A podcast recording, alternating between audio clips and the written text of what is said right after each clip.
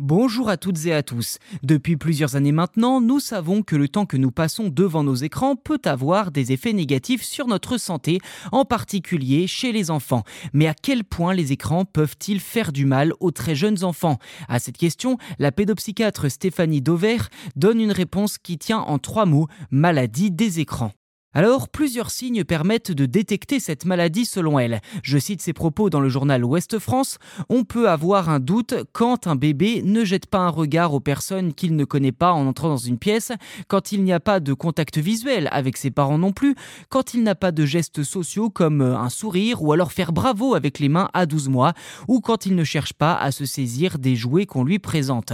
Pour elle, le problème est très sérieux car en plus du déficit d'attention généré par les écrans, cette sur exposition serait, je cite, un facteur de développement d'une forme d'autisme. Fin de citation.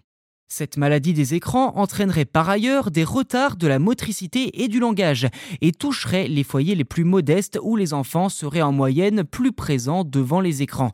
Je cite, Ils n'ont pas conscience de l'effet délétère qu'ont les écrans sur leur bébé. Ils pensent même que cela va accélérer leur maîtrise du langage. De fait, ils parlent parfois trois langues mais sont incapables de s'intéresser à autre chose que ce sur quoi ils ont pris l'habitude de se focaliser. Fin de citation. Et cette situation serait difficilement réversible avec le temps je cite, Dans le développement, vous avez des fenêtres temporelles pour passer des étapes. Si elles sont ratées, c'est trop tard pour les rouvrir. Après l'âge de deux ans et demi, c'est catastrophique. Fin de citation. Voilà pour cet épisode, n'hésitez pas à vous abonner au podcast si ce n'est pas déjà fait, c'est gratuit et en plus cela vous permet d'être les premiers informés lors de la sortie des futurs numéros. Merci beaucoup pour votre soutien et à très vite.